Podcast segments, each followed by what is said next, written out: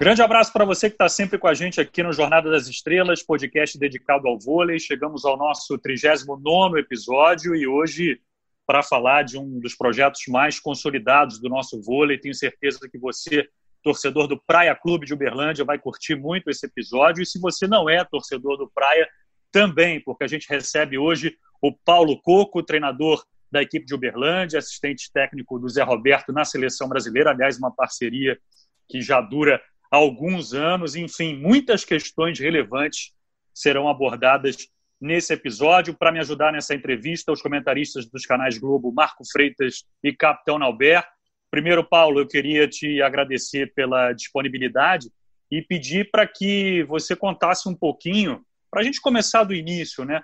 Como é que foi que o voleibol entrou na tua vida? Queria que você falasse um pouquinho da tua carreira de jogador, com passagens pelo Banespa, pelo Palmeiras, e como foi fazer essa transição para treinador. Mais uma vez eu te agradeço por bater esse papo com a gente. Um grande abraço para você, Paulo. Um abraço, Bruno. Eu que agradeço o convite. É sempre um prazer falar com você, com os amigos da Albert, Marquinhos.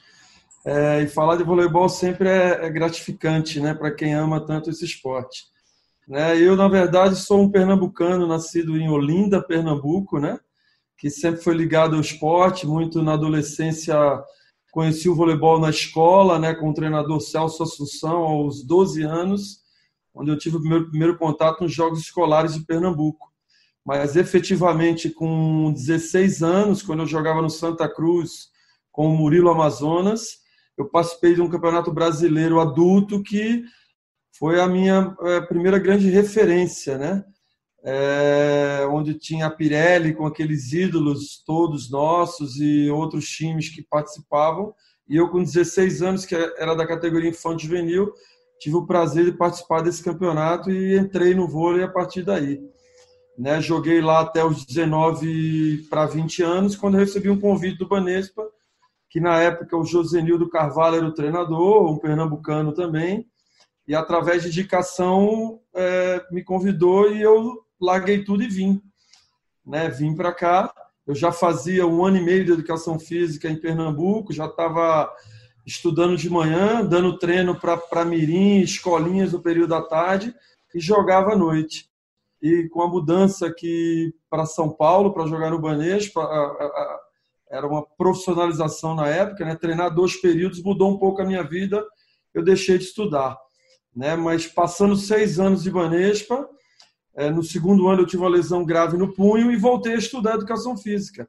E continuei o curso e, jogando, terminei me formando e, e, quando eu jogava no Palmeiras, na verdade, depois de sair do Banespa, né? Joguei seis anos no Banespa, de 86 a 92, inclusive com o nosso amigo Dentinho, irmão do Marquinhos, né? É, e vim jogar no Palmeiras. Fiz uma transição de um ano nos Estados Unidos é, tentei estudar no, no, nas universidades, mas não foi possível naquele momento. E voltei, fiz mais três anos de Palmeiras aqui. E no quarto eu recebi um convite para trabalhar. O Renan foi o primeiro cara é, que, que, viu essa possibilidade em mim. Quando eu jogava, ele queria que, que eu fosse técnico da categoria de base, infanto juvenil. E eu falei para ele que não dava, porque né, já fazia mais ou menos a coisa de jogar. E no período que eu tinha que descansar, ainda tinha que trabalhar. Mas ele que me fez o primeiro convite. Ele tinha montado aquela equipe fortíssima do Chapecó é, para ser auxiliar. Né? E nesse intervalo, eu recebi também um convite do Zé Roberto e do Montanaro para ir para o Banespa. Né? E foi uma decisão difícil e eu optei pelo Banespa porque eu seria técnico da categoria juvenil do Banespa e do Chapecó São Caetano não. Né? E ali começou a, a, minha carreira de treinador e, e, essa parceria com o Zé, porque na época ele era o treinador. Resumidamente é isso, Bruno. Não, e foi, foi bem, bem resumido, excelente a tua, a tua resposta, para que as pessoas possam conhecer um pouco mais da trajetória do Paulo Coco, nosso convidado de hoje. Capitão Alberto, fazia tempo que você não aparecia aqui, hein? Hoje te convoquei para esse bate-papo com o Paulo Coco. Grande abraço para você, Alberto. Um abraço, Bruno, Marquinhos, meu amigo Paulo Coco. Pois é, pô, eu só apareço quando eu sou convidado. Se, se não me convidaram, não apareço, né? vou super nesse laçou, penetra em festa, Bruno? Que história é essa? Mas enfim, ainda bem que vocês me convidaram para o episódio de hoje, cara, porque é um prazer bater papo com o Paulinho. É, ele contou resumidamente aqui a trajetória dele no vôlei. Eu acompanhei esse finalzinho de, de, da carreira de atleta e o início, tive esse privilégio de acompanhar o início da carreira como técnico, né?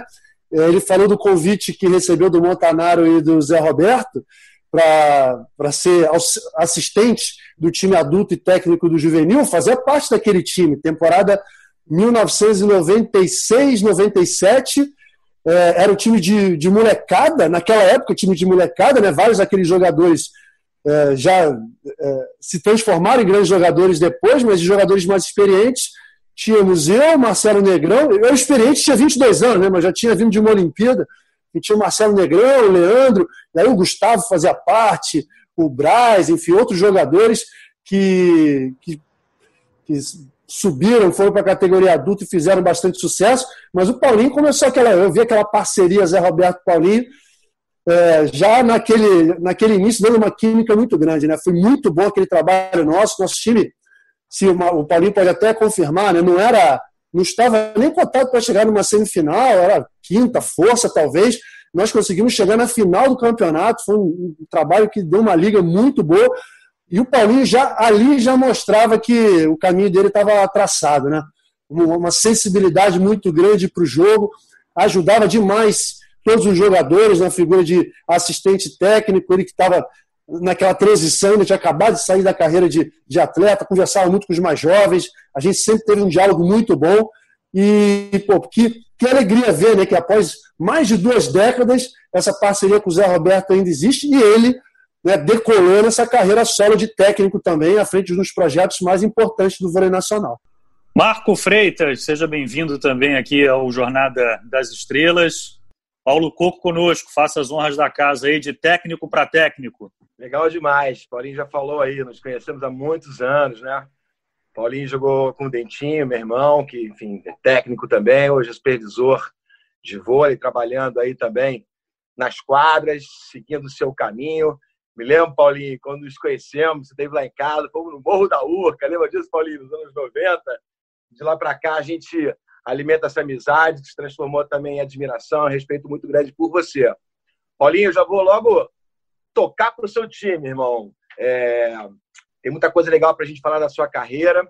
É, tem um dado interessante do Paulinho, que eu queria pontuar aqui antes de fazer as perguntas o Paulinho foi campeão paulista com três times diferentes, né? Se eu não estou enganado, né, Paulinho? Com Osasco, com Pinheiros e com o Vôlei Futuro, né? Aquele projeto que tinha tanto potencial e, infelizmente, ele acabou.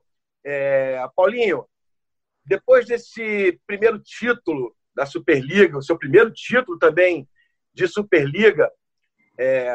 evidentemente que os holofotes ficaram mais fortes para cima do Praia, né?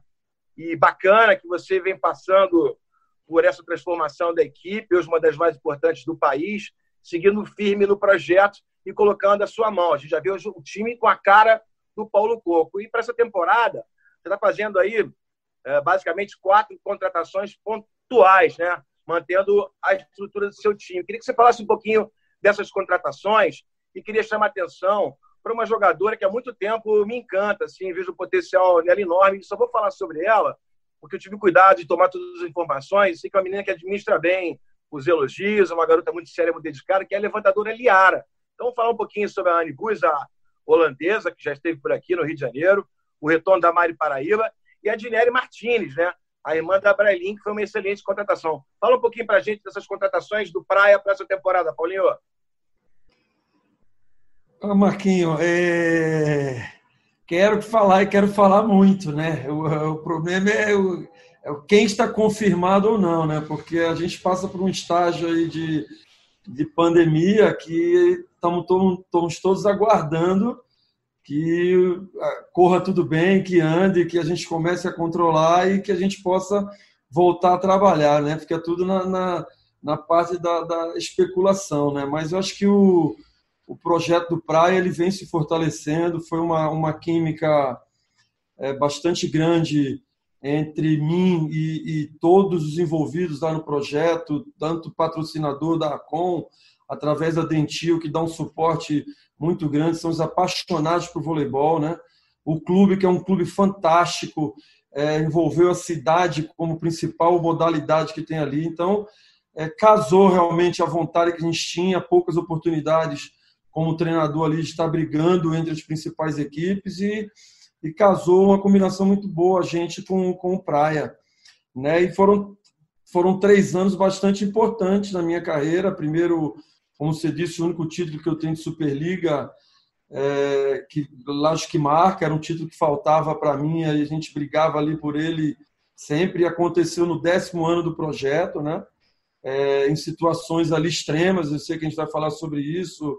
Golden Set, que foi a única vez, um título inédito, e da maneira que foi, né, e em cima do, do Rio, que é o time mais tradicional e mais vencedor da história do voleibol feminino. Então, né, mas consolidou ali um, um, um merecimento de um projeto que, que fez um caminho bastante interessante, começando da Liga B, né, conhecendo a Superliga, se fortalecendo, brigando entre os oito, né, e, e, e depois que a gente chegou e quebrou essa, esse tabu do título, é, realmente tem, tem uma expectativa muito grande, porque são equipes montadas para brigar por todos os campeonatos, né? E a gente vem brigando, ganhando, perdendo, e acho que faz parte do jogo, mas a, não tenho dúvida que o Praia se consolidou como um dos grandes times do voleibol feminino brasileiro e hoje também reconhecido internacionalmente com os convites para participar dos mundiais né? E, e, quanto a equipe, quanto a equipe, eu não vou fugir da pergunta.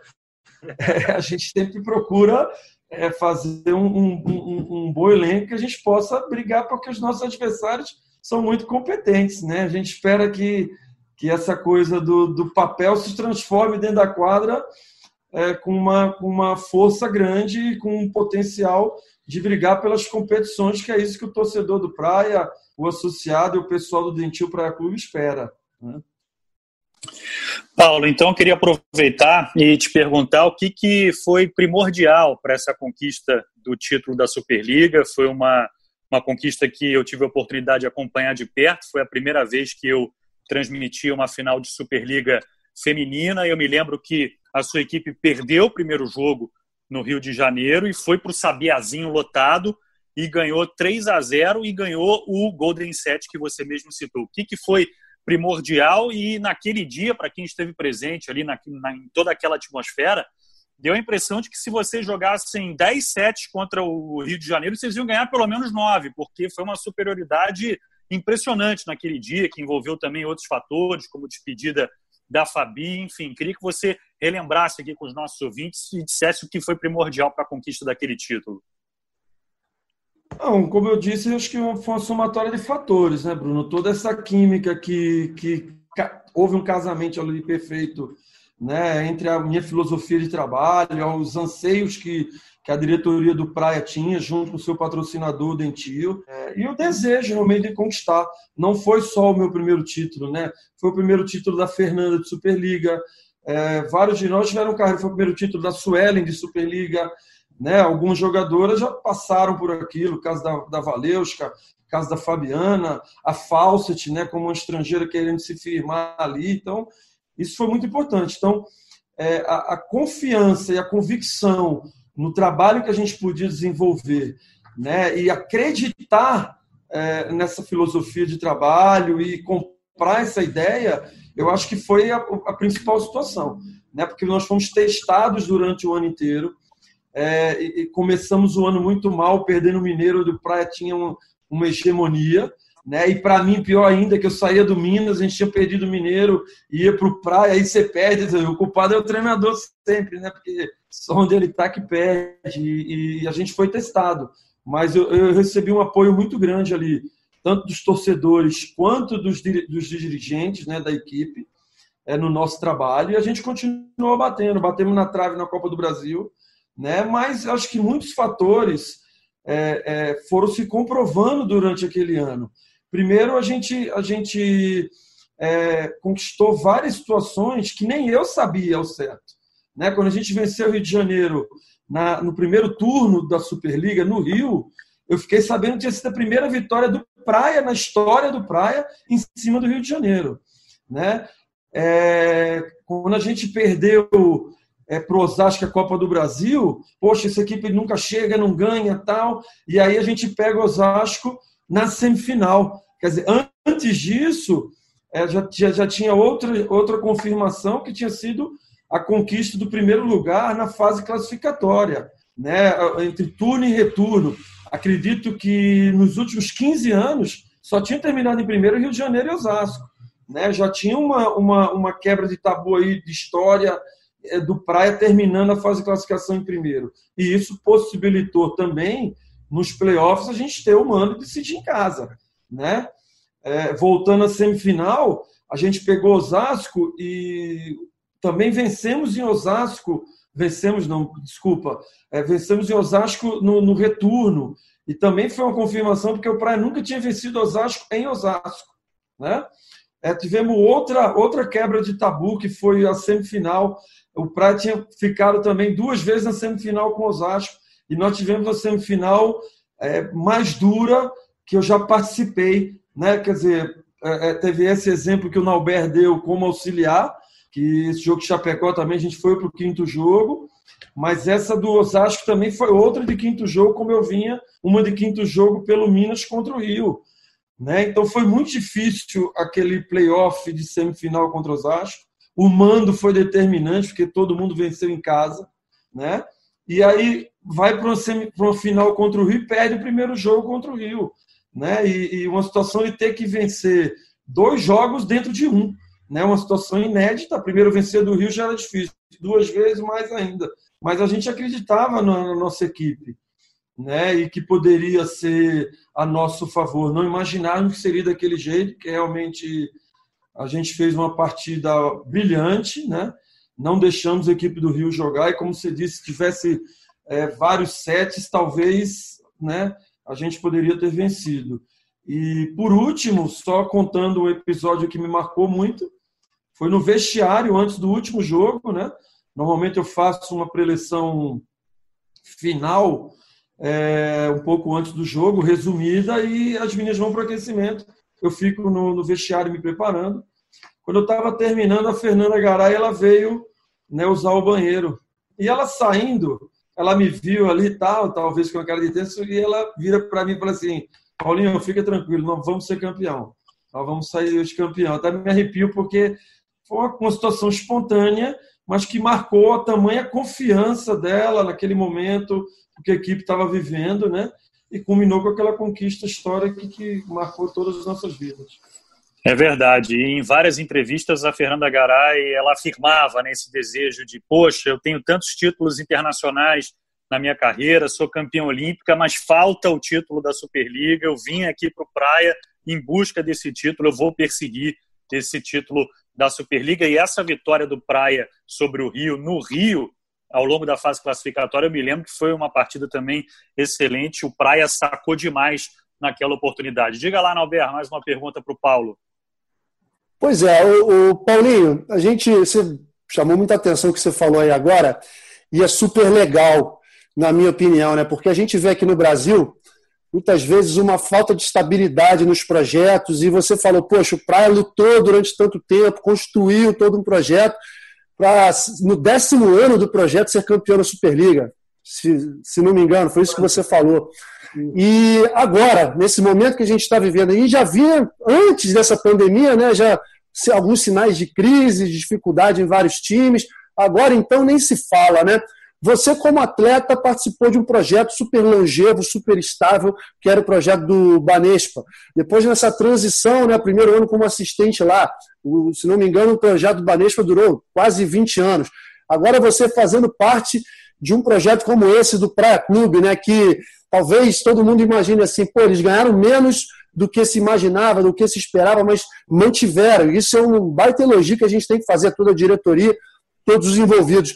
O que, que você, como técnico e, e cara do vôlei, que está super inteirado com tudo que acontece no vôlei, poderia falar né, para as pessoas envolvidas na construção de um projeto, porque o que a gente mais vê hoje em dia são projetos que entram dois, três anos, ah, conseguimos já um resultado, ou não conseguimos, não, deixa para lá, aí vamos buscar outra coisa, projetos que vão e vêm, e, enfim, acho que é um grande momento para a gente discutir isso também, né? A gente vai precisar de criatividade para que os projetos de, de voleibol se, se, se não se, se perpetuem, mas que permaneçam por mais tempo. Não, Nobel, acho que primeiro é fazer um agradecimento, como você disse, ao, ao pessoal da Arcom, né, que através de seus produtos dentis, a Baby, que segura muito o seu Dilso, o Edilson, que toca todo o projeto. Tem uma ligação da empresa, dos patrocinadores com o clube, né, porque quando eu fui, o Edilson, por exemplo, que é o patrocinador, ele era vice-presidente do clube no momento. Seu filho, hoje, o Marco Aurélio, faz parte da diretoria do Praia, então existe uma coisa conjugada. Então a gente tem que agradecer e até diria o seguinte: não acho até que eles ganharam menos do que se esperava. Acredito que eles. O projeto é longevo, mas eles investiram com possibilidade de ganhar nos últimos quatro anos, na minha opinião. E nos últimos quatro, se pegar, eles fizeram duas finais, né, onde ganharam uma, perderam uma né? E o, o, último ano que a gente estava, a gente terminou o campeonato em primeiro lugar, apesar de não ter sido é, é, declarado campeão. Né? Então, acho que tem que agradecer realmente, porque é muito importante patrocinadores como eles. E o que eu vejo é que vai ter que ter é, é, quem quer entrar ou quem entra, primeiro, praia é um grande exemplo disso, né? de ter humildade, começar embaixo, se estruturar, saber o que é necessário. O esporte de alto nível hoje é caro, né? Também existe o outro lado, que é o lado das organizações, das entidades, como CBV e Federação Internacional, tem que ajudar mais a gente, os clubes, eu digo, no sentido de é, tá voltando algumas propriedades de placa para os clubes, os custos. Né? Hoje a gente tem uma parceria com empresa aérea que, que ajuda no transporte. Então, eu acho, acho que a gente vai ter que ter, tanto por parte do clube patrocinador, quanto das entidades que organizam, uma sensibilidade para a gente tirar um pouco o pé no freio no momento de crise, né? baratear o custo, os próprios profissionais, jogadores, entender que é um momento que todo mundo tem que, que ceder um pouco para que a gente não perca. Né? Eu vejo aí grandes times, é, é, tendo claro que todos tiveram problemas com a pandemia, foi uma situação mundial que vai requerer uma adaptação a esse momento. Né? Mas acredito que o voleibol é, a gente vem discutindo entre os treinadores de seleção, padronização de técnica, é tudo isso que é o nosso trabalho. E o lado financeiro, a gente baratear o custo, né? dividir um pouco essa situação do que vai fazer, para que a gente consiga continuar fazendo um bom trabalho e, e, e continuar sendo referência mundial com o nosso voleibol. Né? E o Paulo lembrou muito bem, né? A temporada que foi interrompida pela, pela pandemia era uma temporada muito promissora para o Praia, né? Primeiro lugar na fase classificatória da Superliga, equipe que já havia conquistado o, o Campeonato Mineiro e também a Supercopa. Diga lá, Marco Freitas, mais uma pergunta para o Paulo. É, primeiro, eu lembrar que por conta dessa boa colocação, né, a liderança da tabela de classificação quando o campeonato foi paralisado, encerrado, eles automaticamente mantiveram a classificação para o Sul-Americano e para o Mundial, projetos é, fundamentais, imagino eu, né, na pauta do Praia Clube. Praia Clube que na última sexta-feira completou 85 anos de idade, né? Um clube que tem essa força hoje esportiva também, não só no voleibol, mas em outras modalidades, mas tem um apelo social impressionante, né? Eu tive a honra, é, acho que nunca nem comentei isso aqui para a galera, mas eu carreguei a tocha olímpica representando o Sport TV em Uberlândia, eu fiquei impressionado, assim como o povo lá é apaixonado por vôlei mesmo. É, é muito bacana esse trabalho, essa simbiose né, entre o clube e a própria cidade. Antes da gente entrar no assunto que eu acho super pertinente para esse momento, que é a questão da adaptação, esse início de trabalho na pandemia, Paulinho, vamos dar uma quebrada aqui, o podcast nos dá essa liberdade. Conta para gente a tua história com o Marcelo Negrão, que pouca gente hoje em dia no vôlei conhece. Paulinho. É, bom, eu conheço o Marcelo desde que ele tinha 13 anos, né? Com essa. Eu, por sorte, eu tenho. Eu, realmente eu agradeço muito a Deus que eu tive muita sorte, colocou, abriu muitas oportunidades para mim ao longo da carreira. Meu primeiro ano de treinador, quando eu vim para o Banespa, que eu estava no segundo ano, 85, é, perdão, 86, eu vi 85, o Marcelo Negrão era membro da equipe Mirim, do Colégio Boa Viagem, onde eu virei treinador da equipe Mirim. Então, na verdade, eu tenho a honra de ter sido o primeiro treinador do Marcelo Negrão. Né? E a gente já via ali um potencial absurdo, né? porque eu tenho 1,83m, naquela época eu tinha 1,83m, e ele com 13 anos já me passava, eu tinha uns quatro, até corcunda um pouco aqui, um óculos fundo de garrafa, né? E o potencial incrível. Já dizia que, esse, que aquele garoto seria a seleção brasileira. Eu não, não diria que ele seria tanto, né? O potencial que ele foi. E é óbvio que quando eu vim para cá, uma das primeiras coisas que eu fiz quando conheci os treinadores da base, falei: ó, vai olhar o menino que tem lá, que né, realmente é um potencial. E o primeiro brasileiro que eles olharam, já trouxeram o Marcelo para o Banespa. Eu tive a honra de jogar junto com ele quando estava no adulto. É, vou te, te dizer um segredo todas as inversões que eu fazia, a primeira bola que eu levantava era para ele, eu não pensava, entendeu? Então era fácil, então nós jogamos no Mundial de Clubes, que entrava na inversão, eu nem pensava, jogava para ele e acabou, porque o moleque sempre foi um animal e, e, e, temos uma amizade incrível até hoje, me liga há muito tempo, há alguns anos é, começou a, a, a trabalhar na base aqui do SESI, porque seu filho começou a jogar, e veio trocar muitas ideias do que eu fazia, do que era, do que eu tinha aprendido como treinador, porque ele viu a dificuldade do que era diferente.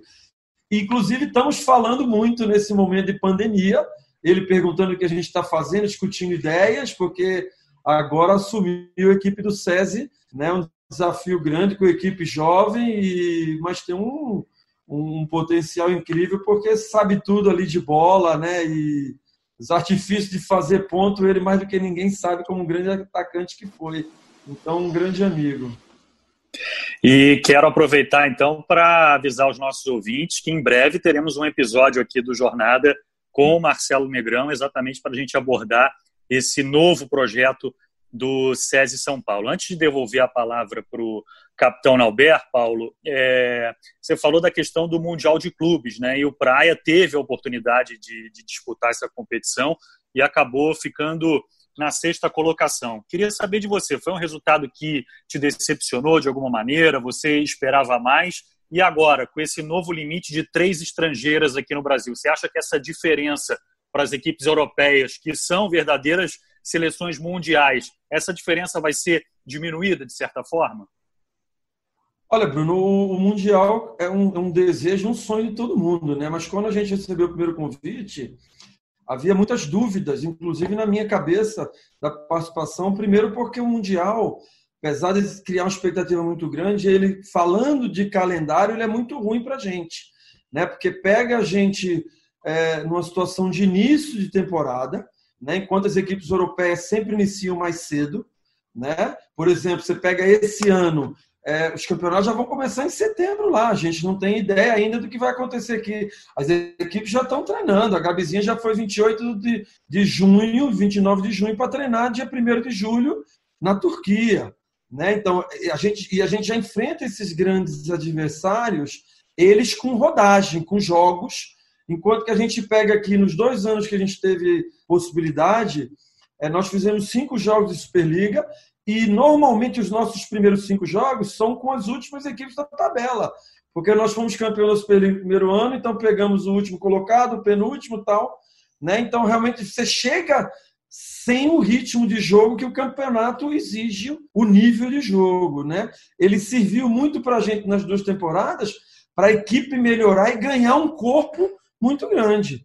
Claro que a gente tinha uma expectativa, o primeiro campeonato, ele de uma certa forma, é, ele foi menos difícil, porque o segundo, na minha opinião, foi o campeonato mundial mais difícil de todos os tempos. Tinham oito equipes com condições de ganhar. E hoje é, nós temos um problema, né? enquanto Brasil, falando de clubes. Né? Você já relatou na sua pergunta a, a, a, equipe que tinha menos estrangeiras no, no, último Mundial tinha cinco, que era o Novara, cinco. Né? Então, Turquia você pode ter três jogando no campeonato turco, mas eles contratam três a cinco e no turco eles revezam as estrangeiras. Na Itália você joga com quatro comunitárias.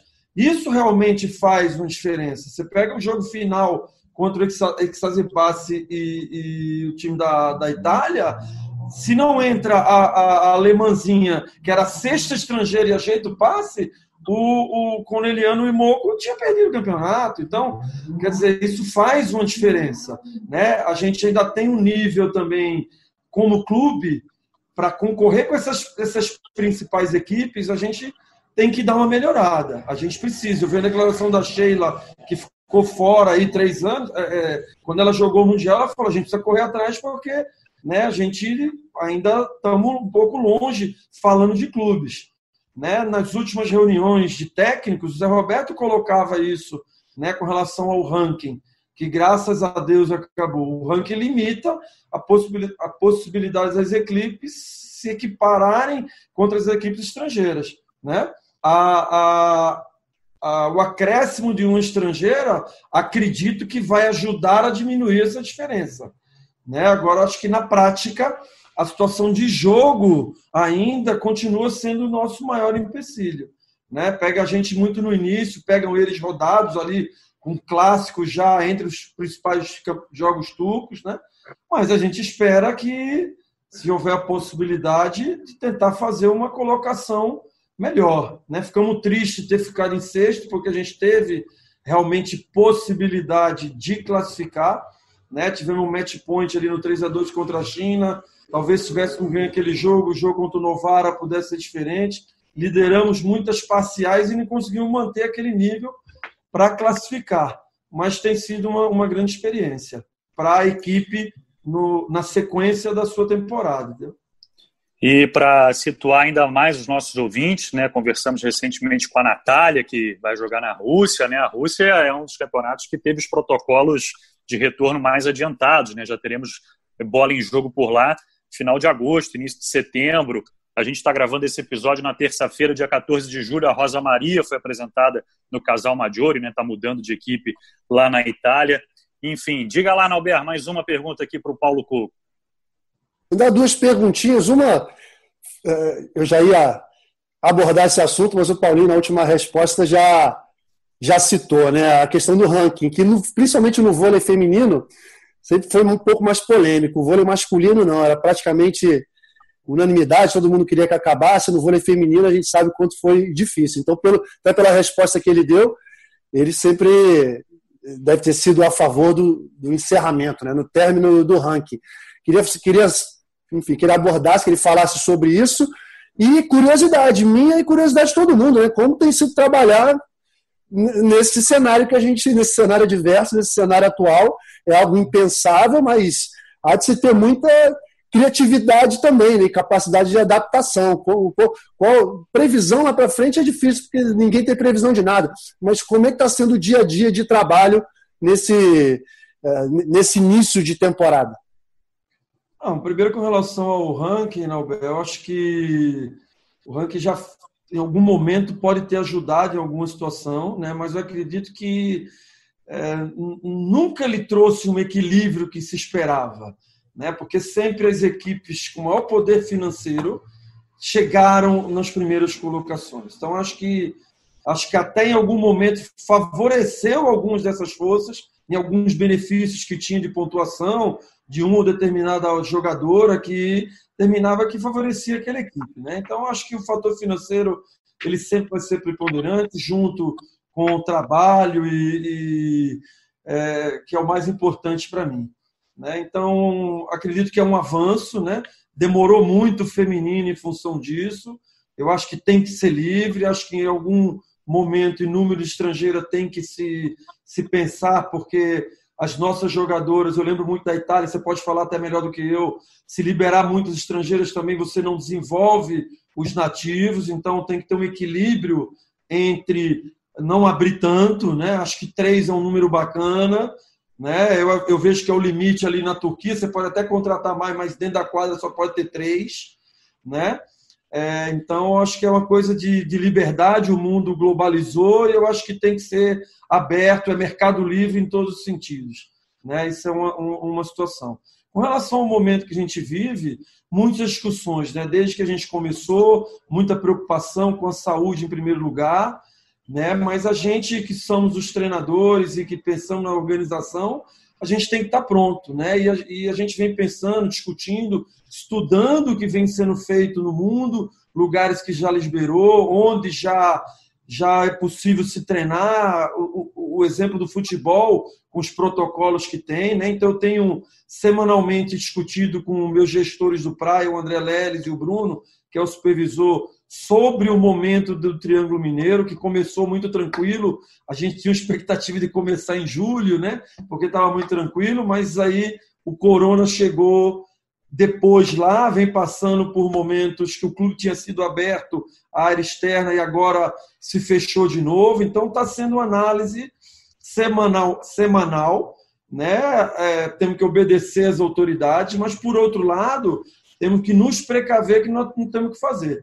Então, nós já estudamos o protocolo do COI, o protocolo do COB, o protocolo da CBV, tivemos contato com o protocolo da CBB também, para ver o que todo mundo está fazendo.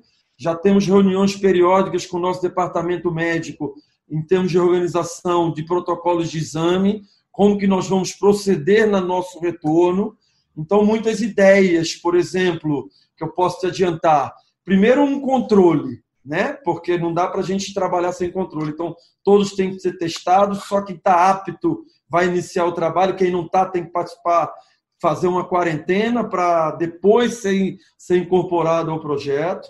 Né? Os protocolos de higiene que a gente sabe de álcool gel que tem que estar, tá, entrada de clube que vai ter controle de temperatura, né? Mas da nossa parte a gente pode no momento inicial do treinamento, que a gente chama do período básico, que a preparação física é mais importante, a gente tem algumas situações que nós temos pensado. Primeiro, é utilizar espaços abertos no maior número de vezes, né? porque aí dá uma possibilidade de distanciamento melhor, menos contágio.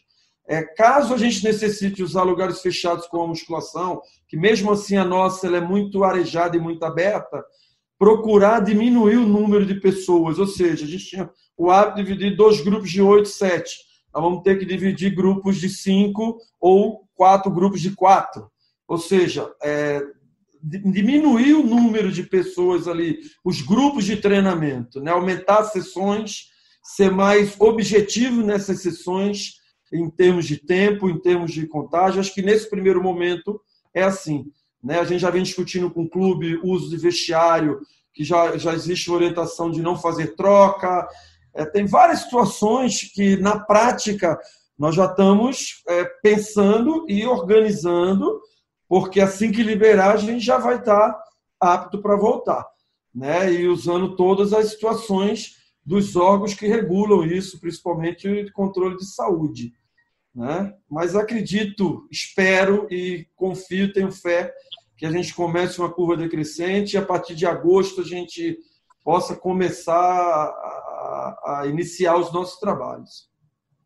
Aproveitar e mandar um, um grande abraço e muita força né, para o povo de Uberlândia. A gente sabe que a cidade vive um momento delicado, ocupação de leitos de UTI em quase 90%, enfim, um momento bastante complicado realmente da cidade de Uberlândia e toda a nossa solidariedade aqui. Mais uma para o Paulo Coco, Marco Freitas. É, Paulinho explicou bem essa questão, né? bem levantada pelo Nauber. É, ontem também conversei um pouquinho com o Ricardo Tabachi, que é o assistente do Bernardinho na equipe do Rio de Janeiro, tentando entender também todo esse protocolo, todo esse início. Eles estavam fazendo lá um trabalho que eu achei super interessante, né? Paulinho conhece também muito bem o trabalho do Tabachi. O Tabachi é um grande especialista nesses trabalhos de base. Hoje que todo mundo faz, ele já fazia isso há muitos anos, aquele início na areia, aqueles exercícios técnicos de habilidade técnica individual. E achei muito curioso que ele, muita gente está fazendo isso, evidentemente, né, o trabalho físico individualizado ali através do vídeo, preparadores físicos orientando cada um deles para que no seu playground, no seu espaço, possa fazer. Mas diante dos anseios das atletas, o Tabasco criou uma metodologia para que cada um encontrasse uma parede, ou na sua casa, ou no seu playground, que pudesse sozinha, isolada, fazer o exercício técnico. Ela comandou o exercício técnico online. Né? Achei isso super interessante. É, Paulinho, você teve uma experiência e imagino eu ter sido super importante para você. Foi um projeto até certo ponto fora da quadra muito complexo, que teve muitos problemas, desdobramentos seríssimos, mas no campo e bola ou na quadra e bola, como a gente costuma dizer, Paulinho. Você teve uma experiência extraordinária. Conta um pouquinho nessa questão do quadribola, que eu acho que é o mais importante para a gente, na sua passagem no voleibol da Espanha, dirigindo uma equipe estelar, né? com, com grandes jogadoras do mundo inteiro.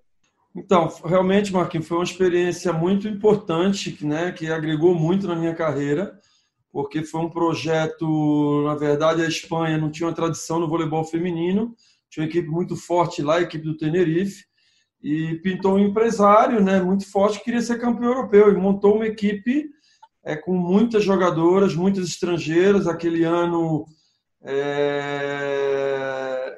na época que eu fui, eu fui junto com a Fernanda Venturini, que era levantadora, né, e a equipe já tinha sete jogadoras estrangeiras, né, duas polonesas, é, duas dominicanas, uma russa, que era Sokolova, no momento considerada a melhor do mundo, Glinka no time, né? E eu fui para no primeiro ano para três desafios, né? eram três competições. A gente tinha a Copa da Rainha em primeiro lugar, é, em 15 dias, que a gente, a Copa da Rainha, o vencedor é, adquiriu o direito de disputar a Champions League do ano seguinte, que era um dos sonhos, dos objetivos dessa equipe, do, grupo, do, do, do grupo 2002 de Múrcia. É, nós conseguimos vencer essa competição. Né? Em seguida, nós jogamos o Campeonato da Europa que foi na Alemanha, vencendo o CSKA na final, que era antiga Top Teams, né? que hoje é a Copa Serve, né? para os amantes do futebol, representa e equivale à Copa da UEFA, né? É, e a Superliga Espanhola. Né? E, e, foi muito agregador porque foram dois extremos as duas temporadas que passei na Espanha. Né? O primeiro ano de coisas fantásticas, né? onde a gente tinha um ônibus incrível que só o Real Madrid tinha. É, realmente coisas. Nós jogamos a final do, do, do, campeonato espanhol. Nós viajamos de avião fretado, nunca tinha acontecido isso para mim no voleibol. Era uma viagem muito difícil para Tenerife. Você levava oito horas, porque você fazia uma hora de, de, ônibus até Alicante, uma hora até Madrid, pegava um avião três horas. A gente fez de, de, de, de avião fretado. Né? Então, foi uma coisa fantástica. Né? E no ano seguinte, apesar de a gente ter tido os mesmos resultados, né? ter sido bicampeão, fomos campeão da Supercopa, fomos bicampeão da Copa da Rainha, bicampeão espanhol, é, a gente trouxe as finais da Champions League para a Múrcia né? e ficamos em quarto lugar. Nós tivemos um problema de lesão com a Jaqueline na semifinal, né? perdemos o time da Rússia de 3 a 1, mas agregou muito valor para a gente entender principalmente em termos de seleção brasileira, o que acontecia no voleibol europeu. Conhecer mais a fundo alguns jogadores, você treinar algumas jogadoras, como foi a Sokolova, como foi as americanas, como foram as polonesas dominicanas, a gente conhecer um pouco mais as jogadoras, entender um pouco mais a cultura deles, a maneira de pensar, ajudou, né, para mim, é, para a Olimpíada do ano seguinte. O Zé estava na Itália, eu estava na Espanha, com cinco jogadores do Brasil, jogando campeonatos europeus contra as principais equipes do mundo. Eu acho que isso agrega muito valor. É o que está acontecendo hoje com a Gabizinha, com a Natália, e é o que a gente estava falando de nível de mundial, né, de clubes. Então, acho que o voleibol europeu, ainda de clubes, ele é o voleibol mais forte do mundo. Né? E a gente está ali brigando para estar tá ali. Então foi uma experiência incrível, apesar de um centro não tão forte, mas eu tive possibilidade de ver muitas escolas e aprender muito nesses momentos, e principalmente com a dificuldade do segundo ano, com problemas financeiros, e a gente ter conseguido levar o projeto até o final né, e terminar um ciclo que foi muito agregador na minha carreira. Ô, Paulo, me, me fala uma coisa. Você trabalha com o Zé desde 1996, se eu não estou enganado, acho que a data é essa. E aí me fala o seguinte: te surpreendeu aquela atitude do Zé de tirar o time de quadra naquele confronto das quartas de final da Copa Brasil em janeiro desse ano? Você ficou surpreendido com aquilo? Muito, muito, muito surpreendido. Muito, pegou de calça curta, não só por conhecer ele há tanto tempo e principalmente pelo momento do jogo, que era até favorável à equipe dele, né? A gente passava por, por dificuldades ali no quarto set, mas não, não, não, conversei com ele sobre isso. Foi uma decisão que ele teve momentânea naquele momento, deve ter tido as razões dele, mas que realmente me surpreendeu. né, não esperava. Só contextualizando, né, confronto de quartas de final, o Zé ficou uma, uma fera com a arbitragem e acabou tendo essa, essa atitude e seria suspenso, inclusive. E mais uma sobre esse assunto parceria. Claro que o Zé te ajudou muito ao longo da carreira, mas no que, que o Paulo Coco também ajudou o Zé Roberto? Qual que você acha que pode ter sido a tua principal contribuição ao longo de todos esses anos? Olha, cara, primeiro, já que você deu a deixa, preciso fazer um agradecimento, porque o Zé realmente foi o cara que mais me abriu portas do voleibol, né? Eu tive o prazer de, apesar da parceria ter começado em 96, 10 anos antes, em 86, quando eu vim jogar no Banespa, ele era o levantador titular do Banespa. Então eu já conhecia o Zé Roberto Pessoa naquele momento, era um grande jogador, um líder, era o cara que comandava a equipe naquele momento, né? E então ele sempre foi uma referência muito grande. Então muitos agradecimentos, né? É, é difícil responder o que eu ajudei ele. Talvez ele pudesse responder melhor, né? Talvez eu, eu, eu pense que sempre que ele precisou da minha ajuda e da minha opinião, eu sempre dei a opinião mais séria que eu pude. Sempre que eu é, vi alguma coisa no jogo que pudesse ajudar é, eu não tive receio de, de tentar passar para ele e dizer alguma situação. Né? Talvez isso tenha, tenha contribuído em, em, em, em algumas situações por parte dele. É, mas é difícil, é difícil. Esse exemplo que o Norberto deu da quando a gente começou a trabalhar, teve uma situação muito bacana no, no nosso playoff semifinal contra o Chapecó é, que é uma equipe fortíssima. O Albert disse, a gente não era favorito e pegamos a equipe delas e surpreendemos, né? E no primeiro jogo, que acho que foi muito importante para a nossa confiança, eu tinha dito para ele, dado uma sugestão de colocar o Toquinho, o Leandro, bloqueando o Carlão. Né, que o Carlão, na, é, naquele momento, estava recebendo muitas bolas e o Weber usava muito em cima dele né, para a gente desgastar tal. Então, essas situações de jogo eu acho que são as que eu mais lembro que, eu, que, que a gente pode.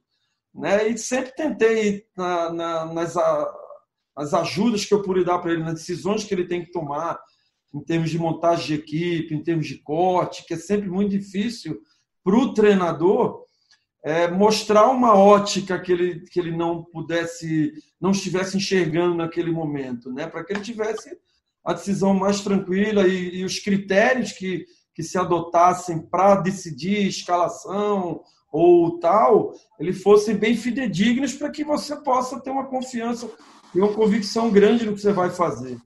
Né? Mas eh, a, a química entre nós, da maneira de pensar o jogo, ela aconteceu desde o primeiro momento. Né? Então, talvez por isso a cumplicidade ao longo desses anos foi muito grande. Capitão Albert, coisa boa, passa rápido, já quase 50 minutos de, de bate-papo aqui com o Paulo. Pode fazer mais uma aí para ele, por favor. Não, então já faço a pergunta e já me despeço, né? Sempre um grande prazer falar com o Paulinho, pô, assim, parceiraço, um cara que eu aprendi a admirar desde aquela época lá de Banespa. É, as coisas boas a gente guarda, né? Como grande memória. Aquele ano que a gente trabalhou junto, acho que foi muito, muito, muito legal para as nossas carreiras não fomos campeões, mas chegamos no resultado bem, bem acima até do esperado, e acho que isso é que fica, né? O sentimento de que a gente fez um, um bom trabalho. Agora, eu queria abordar esse, essa, esse assunto de seleção brasileira, né? Ele falou da, da parceria, do diálogo aí com o Zé Roberto, e, cara, não, não há um momento em, é, é, mais importante, mais oportuno em que realmente essa comunicação, esse diálogo seja, seja tão importante como agora. Né? O cenário desfavorável do jeito que está, seleção brasileira é, que com muitas dúvidas ainda, muita coisa em aberto, né? foi um ciclo olímpico um pouco difícil, algumas jogadoras antigas voltando, outras querendo se afirmar, lembrando que para a Olimpíada só podem 12 jogadoras, então assim, tem pouco tempo para decidir, né? o ano de, 2000, de 2021 vai ser um ano apertado até a decisão de levar as 12 jogadores para a Olimpíada. O que, que eles estão pensando nisso? Eles, eles realmente têm consciência né, desse, desse cenário, que vai ser um cenário difícil de decidir, e o um cenário mundial. Quem que vocês é, veem como grandes favoritos ou com times que estão surgindo à frente para as medalhas, Liga das Medalhas Olímpicas. Deixa só eu emendar, Paulo, nessa pergunta do Nauber, porque a final 2020 para a seleção não vai existir, né? Perfeito. Então, queria saber também é, se a Liga das Nações 2021 ela ganha um outro peso dentro desse cenário. Não, então, é um momento muito complicado, né? Sempre eu digo que tem os dois lados, né? Do lado de você ganhar tempo para recuperar lesões e ter jogadoras Tal. E, e, outro lado muito ruim, tenho escutado o Zé e conversado com ele das dificuldades de algumas jogadoras no, no seu quesito pessoal, né? Mas primeiro falando dos nossos adversários, né, que é mais objetiva a pergunta, a resposta, a gente tem potências aí incríveis que são grandes favoritos. O voleibol feminino, é, a gente não pode deixar de citar uma Sérvia que é campeã, né, mundial, vice-olímpica que é uma grande força, a China, Estados Unidos, a Itália, né? Para mim são os grandes favoritos, né? É, não sei se estou esquecendo alguém. Eu acho que é, tem vários que a gente pode brigar, caso de Holanda, Turquia, que são, que são grandes seleções, mas essas quatro, para mim, elas estão sempre. É, são seleções muito tradicionais e tem um, um, um, time nesse momento fortíssimo em todos os sentidos. Né? É, eu acredito muito é, no nosso trabalho, na nossa equipe, nos nossos jogadores. Como você disse, a gente teve um ciclo muito ruim em termos de continuidade. Né? A gente nunca conseguiu ter todas as jogadoras à disposição. Sempre a gente teve uma que teve uma lesão grave no ano que ficou fora. É, tem a situação das jogadoras mais experientes, algumas retornando à sua melhor forma e à sua disposição de querer participar né, que eu acho super importante você ter a sua maior força. E o que eu acredito é isso: a gente conseguir ter as nossas principais jogadoras né, é, saudáveis, boas, e que a gente tenha um tempo e consiga colocá-las em forma, eu acredito que a gente tem time para brigar com qualquer um. Claro que existem grandes forças aí. Né? Mas acredito muito nisso. É muito difícil a gente formar o time, é muito difícil pensar em 12 jogadoras. Eu acho que é, a pandemia, esse tempo parado, quem se cuidou vai levar vantagem, obviamente, porque é, a disciplina nesse momento foi um quesito muito importante para que elas continuem, porque vai vir de muito tempo parada, né? Então não dá para estar esse tempo todo parado. É, mas eu confio muito no nosso time, se a gente puder contar com todo mundo e força, é, que a gente supra aí o, o, os percalços que a gente teve durante o ciclo. Né? Marco Freitas, faça a sua última pergunta aí para o Paulo. Paulinho, mais uma vez, um grande prazer trocar ideia com você. A gente costuma fazer isso ao longo das competições. É sempre muito generoso conosco, sempre nos atendendo quando é possível, evidentemente. A gente tenta também não invadir muito o espaço de vocês. Quero dizer aqui que, na minha opinião, você é um técnico preparado para dirigir qualquer equipe em seleção do voleibol mundial. Em cima disso, queria te fazer as últimas perguntas rapidíssimas para a gente poder fechar. Primeiro, você tem um sonho de dirigir uma grande seleção ainda, é, esse sonho é, paralelo ao óbvio sonho de um dia chegar à seleção brasileira, mas dirigir uma grande equipe ou uma seleção do voleibol internacional. E queria saber sua opinião dessa presença marcante, inclusive, de técnicos estrangeiros, bons técnicos estrangeiros no nosso campeonato. Paulinho. Bom, Marquinho, eu realmente tenho, tenho um sonho, eu tenho um sonho, sempre tive um sonho de levar minha vida através do esporte, é, sempre tive o sonho de trabalhar nas melhores situações, de talvez chegar uma seleção brasileira. Sabia que era muito difícil chegar como jogador, né, pelas minhas limitações, é, mas tive a sorte e a oportunidade de chegar como profissional. Né? Agradeço tuas palavras, né? é, me sinto preparado, não gostaria de ter oportunidade de, de um dia dirigir uma grande seleção do mundo, porque o circuito realmente internacional é onde você tem realmente um grande aprendizado, então os melhores jogadores do mundo, os melhores treinadores, e é onde você vive aquela é o ápice da, da, da carreira do desportista, né? A, a Fórmula 1 do esporte amador, digamos assim, né? Que a gente gostaria de estar.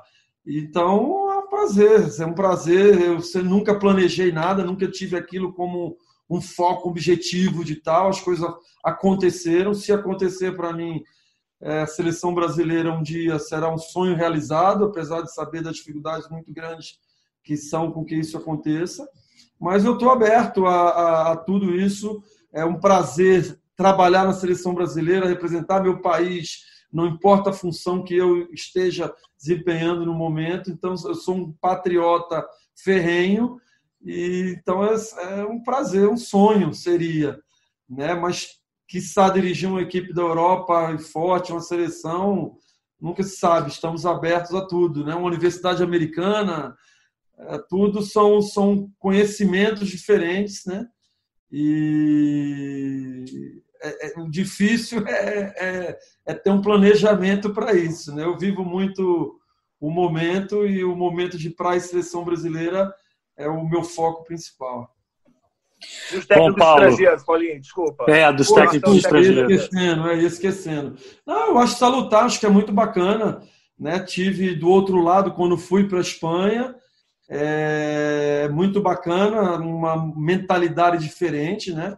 principalmente uma escola como a italiana, que é, é enxerga um jogo tático muito importante né? Tem uma tradição muito grande por toda a história que já teve nos clubes e é, todos que tiveram aqui, não vamos esquecer do Yang Vanson, que fez um trabalho incrível com a metodologia que né, trouxe novidades para todo mundo aí, foi, não sei se foi o Percussor, talvez possa ter tido outros, argentinos, o masculino, trazendo tanto conhecimento. Eu acho salutar, né? Tem uma grande relação com todos eles, trocamos muitas ideias é, e tem sido muito bacana ouvir. Inclusive, tem um grupo de treinadores de base em São Paulo, do Brasil, né? alguns do Rio, de fora, que tem se reunido na pandemia e escutado grandes treinadores. Tipo, eu, eu, tive a oportunidade de falar para eles, foi um prazer. E tenho escutado grandes treinadores, escutei o Weber, o Marcelo Mendes lá, preparadores físicos. Isso é uma discussão interna muito bacana e, e, houve a participação do Nicola Greco, do Lavarini, e eles têm agregado muito para o nosso voleibol, com certeza. E só lembrar aos nossos amigos que o nosso episódio 38, nós tivemos a presença do Weber, citado pelo Paulo Cook, e uma das perguntas foi exatamente essa, né? Três principais equipes da Superliga masculina com três técnicos argentinos, né? O Cruzeiro, o Taubaté e o Campinas. Bom, Paulo, eu queria te agradecer mais uma vez por esse bate-papo incrível, foi uma conversa muito boa e te desejar ainda mais sucesso. Tomara que você consiga realizar esses sonhos que você acabou de compartilhar com a gente aqui, torcer para que essa pandemia possa se resolver, para que a gente tenha um 2021 ainda mais promissor, não só para a tua equipe, mas também para a seleção brasileira nos Jogos de Tóquio. Então, te agradeço mais uma vez e um grande abraço para você. Eu que agradeço, Bruno, o convite de vocês. Foi um prazer falar contigo. É sempre um prazer trocar ideia com o Marquinho, com o Nauber, né? Fizeram parte da história do nosso, do nosso voleibol que a gente tanto ama. É torcer realmente para que essa pandemia a gente descubra a vacina, a cura, e enquanto não, a gente possa voltar com protocolos que preservem a vida de todo mundo, né, com muita saúde e que a gente continue fazendo o que a gente mais gosta, que é voleibol, viver do voleibol dentro da quadra. É isso, assim seja. Nauber, grande abraço, capitão. Até a próxima. Valeu, Brunão. Pode me chamar mais, tá? Um grande abraço aí. O cara continua fominha, né? Não é só dentro da quadra, não. Marco Freitas, obrigado. Um abração para você também.